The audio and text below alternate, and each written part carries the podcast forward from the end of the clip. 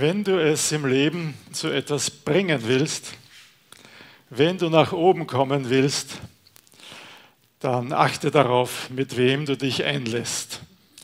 Wer ein guter Networker ist, der passt genau auf, wer bringt mich nach oben und wer ist mir nicht hilfreich in meiner Karriere. War früher auch schon so, als es noch nicht Networking hieß. Man schaut darauf, dass man die richtigen Beziehungen bekommt im Leben. Auch bei den Göttern ist es ja in Wirklichkeit nicht anders. Ne? Die haben nichts, die gesichtslose Menge, ja, wie wollen die denn die Gunst der Götter erwerben? Wie wollen sie denn die Götter besänftigen oder für sie gnädig stimmen? Sie haben nichts was sie ihnen geben können. Auch die Götter bevorzugen die da oben, die Reichen, die Wohlhabenden, die Mächtigen. Und ja, allein, dass sie wohlhabend sind, beweist ja schon, dass die Götter ihnen wohlgesonnen sind, nicht wahr? Wenn du die Olympischen günstig stimmen willst, dann musst du etwas in der Hand haben, was du ihnen geben kannst. Was soll das für ein Gott sein, von dem es heißt, ein Vater der Weisen, ein Anwalt der Witwen ist Gott in seiner heiligen Wohnung. Ein Gott, der sich um die Ärmsten der Armen kümmert, dem die Witwen und Waisen ein Anliegen sind. Wie soll das funktionieren? Und es ist tatsächlich so, dass der Gott der Bibel, von dem hier die Rede ist, im Psalm 68, Vers 6, dass der Gott der Bibel hier ganz einzigartig ist. Er stellt sich auf die Seite der Habenichtse. Bei Gott gibt es kein Ansehen der Person, so heißt es mehrmals in der Bibel. Und das ist etwas, was nur der Gott der Bibel tut. Jesus als Sohn Gottes zeigt uns vor, wie das funktioniert. Er lebt das aus, was schon immer über Gott in der Bibel gestanden ist. Seine Anhänger raufen sich die Haare, ja, der soll König werden, der ist der berufene König von Israel. Dann gibt er sich mit dem Gesindel ab, mit dem Mob. Er umgibt sich mit Aussätzigen, mit Bettlern. Er gibt sich sogar mit Kindern ab. Wie soll da etwas daraus werden? Jesus findet man auf Schritt und Tritt umgeben von, vom Ochlos auf Griechisch, von der Volksmenge. Und das ist eine sehr freundliche Übersetzung des Wortes. Ja, in anderen Zusammenhängen ist das, das der Mob, das Gesindel, die, das, das Unwissende, das ungebildete Volk, die Volksmenge, die Masse, von der man sich nichts erwarten kann. Die Philosophen hätten Jesus gewarnt, ja, die griechischen Weisen. Sie hätten gesagt, verlass dich nicht auf den Ochlos, auf den Mob. Heute jubelt er dir zu, aber vielleicht verlangen sie schon nächste Woche deine Hinrichtung. Ne? Heute noch heißt es, gelobt sei der, der kommt im Namen des Herrn. Nächste Woche heißt es, kreuzige ihn. Auf den Mob kannst du dich nicht verlassen. Halte dich von ihnen fern. Die griechischen Weisen hätten Jesus gewarnt, aber Jesus ist nicht so. Jesus begegnet jedem auf Augenhöhe. Besonders eindrücklich ist das in Johannes 3 und 4, wo fast hintereinander zwei Begegnungen von Jesus berichtet werden. In Johannes 3 ist es Nikodemus, ein Oberster unter den Juden, Mitglied des Hohen Rates, des höchsten Führungsgremiums der Juden.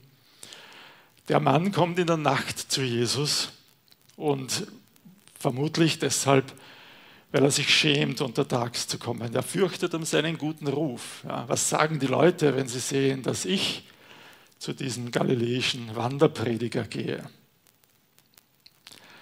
Im nächsten Kapitel begegnet Jesus der sogenannten Frau am Jakobsbrunnen, eine Samariterin. Die Samariter waren bei den Juden schon verachtet. Die waren nicht auf der gleichen Höhe wie sie. Eine Frau noch dazu, das hilft auch nicht gerade. Und dann noch eine mit einer sehr fragwürdigen Vergangenheit. die ist bei ihren eigenen Leuten unten durch. Deshalb kommt sie zur Mittagshitze zum Brunnen hinaus. Ja, das macht doch keiner. Und sie tut es offensichtlich auch, weil sie der Verachtung ihrer Leute entgehen will, weil sie sich nicht anhören will, was die Leute über sie sagen und wie sie über sie reden. Jesus begegnet diesen beiden Menschen und er begegnet jedem von ihnen mit dem gleichen Respekt. Er korrigiert die Meinungen von beiden, ja, er fordert sie beide heraus. Sie gehen verändert aus dieser Begegnung hervor. Aber er tritt ihnen auf Augenhöhe entgegen. Ob es der Nikodemus ist oder diese verachtete Frau, Jesus behandelt sie eigentlich beide gleich. Erstaunlich.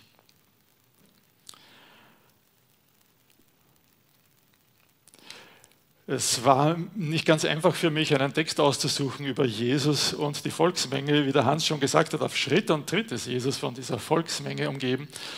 Und am Ende habe ich mich für eine kleine Begegnung, die irgendwie typisch ist, entschieden, aus Lukas 13, die Verse 10 bis 17. Da heißt es, am Sabbat lehrte Jesus in einer Synagoge. Dort saß eine Frau, die seit 18 Jahren krank war weil sie von einem Dämonen geplagt wurde. Ihr Rücken war verkrümmt und sie konnte nicht mehr aufrecht gehen.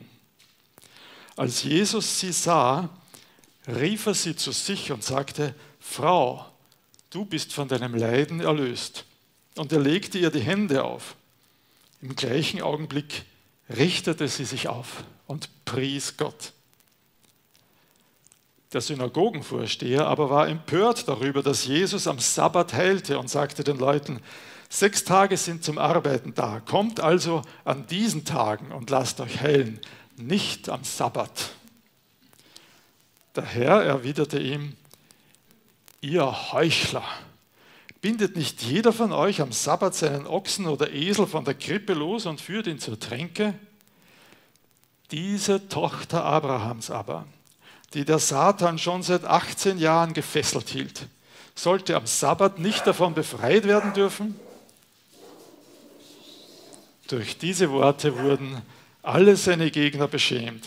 Das ganze Volk aber, der Ochlos, die Volksmenge, der Mob, freute sich über all die großen Taten, die er vollbrachte. Ja, eine Frau, die wahrscheinlich schon immer da war in der Synagoge, seit 18 Jahren krank. Damals wurde Krankheit normalerweise als Strafe von Gott betrachtet. Also wahrscheinlich wurde diese Frau schief angeschaut, gemieden. Sie war eine von Gott bestrafte, das sieht man doch an ihrer langdauernden Krankheit. Eine Frau, der man aus dem Weg ging. Aber Jesus ruft sie zu sich. Jesus stellt sie in die Mitte. Jesus legt ihr die Hände auf. Jesus bezeichnet sie als eine Tochter Abrahams. Ein Mitglied der, des, der, des erwählten Volkes Israel. Eine Erbin der gewaltigen Verheißungen, die Abraham bekommen hat. Eine Tochter Abrahams ist sie. Jesus ehrt sie als eine besondere Frau. Und sie richtet sich auf und preist Gott. Doch wunderschön, was kann Besseres passieren in einem Gottesdienst, als dass jemand aus frischem Erleben heraus Gott lobt, weil er den Mund nicht halten kann, was er Herrliches erlebt hat. Diese Frau preist Gott. Niemand darf sie mehr verachten. Niemand darf ihr den Mund verbieten in diesem Gottesdienst. Jesus heilt sie nicht in irgendeinem Hinterzimmer ja, oder so zwischen Tür und Angel nebenbei. Hätte er ja auch machen können. Er stellt sie in die Mitte, um sie zu ehren. Und dann ist da der Synagogenvorsteher. Ja, und der ist dafür zuständig, dass die Regeln eingehalten werden. Und eine von den Regeln, die den Juden sehr wichtig war, war halt, dass der arbeitsfreie Tag, der Sabbat, eingehalten wurde. Und er er wagt es nicht, Jesus direkt anzusprechen. Er sagt zu den Leuten, kommt doch nicht am Sabbat, um euch heilen zu lassen. Jesus begegnet ihm sehr scharf. Ja, ihr Heuchler, sagt er zu ihm. Jesus lässt da keinen Zweifel daran, auf welcher Seite er steht. Sein, sein Argument ist ja nicht zu widerlegen. Ja, jeder führt seine, kümmert sich um die Bedürfnisse seiner Tiere am Sabbat, das war ihnen offensichtlich selbstverständlich. Sollte man nicht die Bedürfnisse dieser kranken Frau auch an einem Sabbat erfüllen können? Sollte man nicht dieser Frau Gutes tun können an einem Sabbat? War das eine theologische Diskussion? Ging es Jesus darum, die, die Sabbatvorschriften der Leute zu korrigieren? Vielleicht ein bisschen. Aber ich glaube eher, dass im Hintergrund schon auch ein bisschen die soziale Frage steht. Was gilt diese Frau? Die Frau galt dem Synagogenvorsteher gar nichts. Weniger als seine eigenen Tiere. Nicht Aber Jesus sagt, nein, diese Frau, die Tochter, diese Tochter Abrahams, die hat es verdient, dass man sich am Sabbat um sie kümmert. Und ihr habt dieser Frau nicht die Ehre erwiesen, die ihr gehört. Es ist, schwingt für mich sehr stark diese soziale Frage mit. Es ging nicht darum, was ist am Sabbat genau erlaubt und was nicht. Das Alte Testament ist da hier sehr allgemein. Die Juden haben das dann sehr genau ausdefiniert. Aber Jesus zeigt einfach klar, es geht um ganz andere Prioritäten. Es sind ganz andere Dinge wichtig als die genaue Einhaltung ritueller Sabbatvorschriften, die dann nicht einmal aus dem Wort Gottes kamen. Die Armen konnten die Vorschriften der Juden gar nicht wirklich einhalten. Diese Vorschriften waren so penibel, jemand, der mit seinen Händen arbeiten musste und mit Tieren und so weiter arbeiten musste, der konnte sich gar nicht an all das halten. Der war irgendwie schon auf Distanz zu Gott nach den Regeln der Juden. Und Jesus sagt, nein, so ist es nicht. Jesus sagt, nein, ganz im Gegenteil. Die Armen gelten vor Gott. Und das ist wahrscheinlich der Grund, warum es dann im, im Schlussvers heißt, dass die Volksmenge sich freute über das, was Jesus tat. Da ist jemand, der mit Autorität von Gott auftritt und der uns armen Leuten sagt, Ihr könnt mit Gott ins Reine kommen. Ihr seid nicht ausgeschlossen von der Gemeinschaft mit Gott, weil ihr diese oder jene Reinheitsvorschrift nicht beachten konntet. Jesus hatte ganz andere Prioritäten. Jesus ist kein Sozialrevoluzer. Manche würden ihn gern als solchen sehen. Jesus schimpft nicht auf die da oben und um sich denen da unten zuzuwenden. Er sagt nie an keiner Stelle, dass die, die wohlhabend sind, automatisch böse sind. Wir sehen, dass Jesus den Wohlhabenden genauso begegnet wie den Habenichtsen. Wir sahen es schon bei Nikodemus und der Frau am Jakobsbrunnen. Wir sehen es auch in Lukas 7, da ist Jesus bei dem geachteten Pharisäer Simon eingeladen. Und dann in Lukas 19 ist er bei dem verruchten Zöllner Zachäus eingeladen. Und er nimmt beide Einladungen an. Und er redet mit beiden auf Augenhöhe, wie gesagt. Er respektiert sie alle. Aber indem Jesus auch die Habenichtse, auch die Ausgestoßenen, auch die am Rande der Gesellschaft ernst nimmt, stellt er sich irgendwie automatisch auf ihre Seite. Und wer Jesus nachfolgt, der wird sich immer auf die Seite der Benachteiligten stellen. Und das haben die Christen zu allen Zeiten gemacht, dass sie sich um die Armen, um die Kranken, um die Notleidenden gekümmert haben. Wer Jesus folgt, der wird dieses Anliegen in seinem Herzen haben. Und das sehen Sie auch bei uns, nicht? wenn es irgendwo etwas gibt, wo jemand Hilfe braucht. Da gehen uns die Herzen auf und die Geldbörsen auf. Denken wir an die Ukraine-Pakete wer Jesus nachfolgt, der hat einfach dieses Anliegen im Herzen. Aber bei Jesus sehen wir, dass es Jesus immer auch um mehr geht als nur um die leiblichen Bedürfnisse und die Nöte der Leute. Jesus hat Menschen geheilt, Jesus hat Menschen sogar zu essen gegeben. Aber dahinter sehen wir immer, dass es Jesus viel mehr darum ging, sich um ihre geistlichen Bedürfnisse zu kümmern. Jesus lehrte in dieser Synagoge, das wollen wir nicht vergessen. Es ist nicht genug, dass die Leute zu essen haben, dass die Leute gesund sind, dass es den Leuten irdisch einigermaßen gut geht. Wir brauchen diese Beziehung zu Gott. Wir haben diese geistlichen Bedürfnisse, Vergebung unserer Sünden, eine bereinigte Beziehung zu Gott. Und die ist viel wichtiger als das Irdische. Und Jesus hat sich immer auch sehr stark darum gekümmert. Beides, ja. Jesus hat sich um die körperlichen, aber auch um die geistlichen Bedürfnisse der Menschen gekümmert. Komischerweise waren es aber auch immer die Hungrigen, die das besser verstanden haben als die Satten. Ist auch bei uns irgendwie noch so. In unserer Gesellschaft gibt es so viele Satte. Materiell geht es den meisten einigermaßen gut. Und da treten irgendwie die, die geistlichen Bedürfnisse, die Bedürfnisse nach Gott, nach Beziehung zu Gott in den Hintergrund.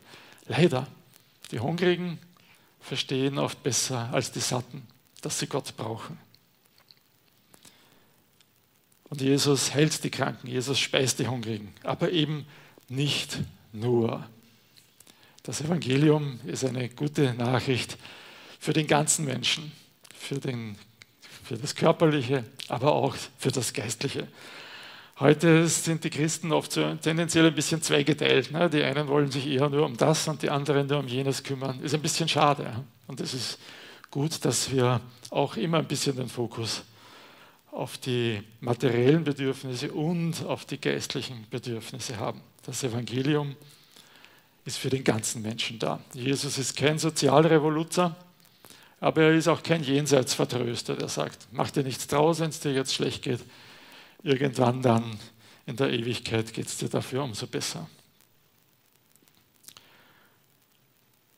Vor Gott gibt es kein Ansehen der Person. 1. Petrus 1, Vers 17 er betont das zum Beispiel.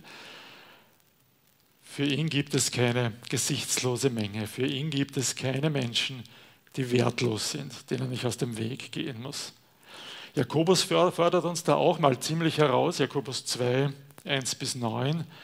Da erzählt er so ein Beispiel und für uns übertragen hieße das so, na, da kommen zwei Leute, zur Tür herein vor dem Gottesdienst und der eine, uh, das ist ein Prominenter, das ist David Alaba oder so. Ja, wollte immer schon mal bei euch vorbeischauen. Und dann kommt einer, der sichtlich arbeitslos, alkoholkrank ist oder so, in zerrissener Kleidung. Und Jakobus fragt uns, wie begegnet ihr diesen Leuten? Begegnet ihr beiden mit Respekt? Zum Glück gibt es bei uns genug Sitzplätze für alle. Ja, da müssen wir uns sein konkretes Beispiel nicht so vor Augen halten. Aber ehrlich gesagt, das ist schon eine Herausforderung. Begegnen wir beiden mit dem gleichen Respekt, weil sie beide Geschöpfe Gottes sind, Ebenbilder Gottes, Geliebte Gottes, Menschen, die Jesus brauchen. Jesus lädt alle zu sich ein. Für ihn gibt es keine gesichtslose Menge. Vor Jesus stehen wir auch alle mit leeren Händen da. Für ihn sind wir alle Habenichtse, egal ob wir in der Gesellschaft geachtet sind oder nicht. Wir sind Bettler, das ist wahr, hat Luther noch am Tag vor seinem Tod geschrieben, gilt als sein letztes Wort, ich weiß es nicht, aber es stimmt, wir sind Bettler, das ist wahr. Vor Gott haben wir nichts zu bieten. Aber das Schöne ist auch, dass Gott sich trotzdem jedem von uns zuwendet, dass er uns diese Beziehung zu, zu ihm anbietet durch Jesus, dass er keine Unterschiede macht und nicht fragt, was hast du mir zu bieten, sondern dass er sich aus freien Stücken für uns gegeben hat, damit wir zu ihm kommen können. Nicht als Teil einer gesichtslosen Menge, sondern als geliebte Kinder Gottes. Herr Jesus, danke, dass du jeden von uns siehst, wie es heute schon gesagt worden ist, auf jeden von uns schaust, dass keiner von uns vor dir verachtet ist, dass keiner vor dir gesichtslos ist, sondern dass du jedem auf Augenhöhe begegnest, jeden einlädst, jeden willkommen heißt durch deine Liebe als dein geliebtes Kind, als deinen geliebten Sohn, als deine geliebte Tochter. Amen.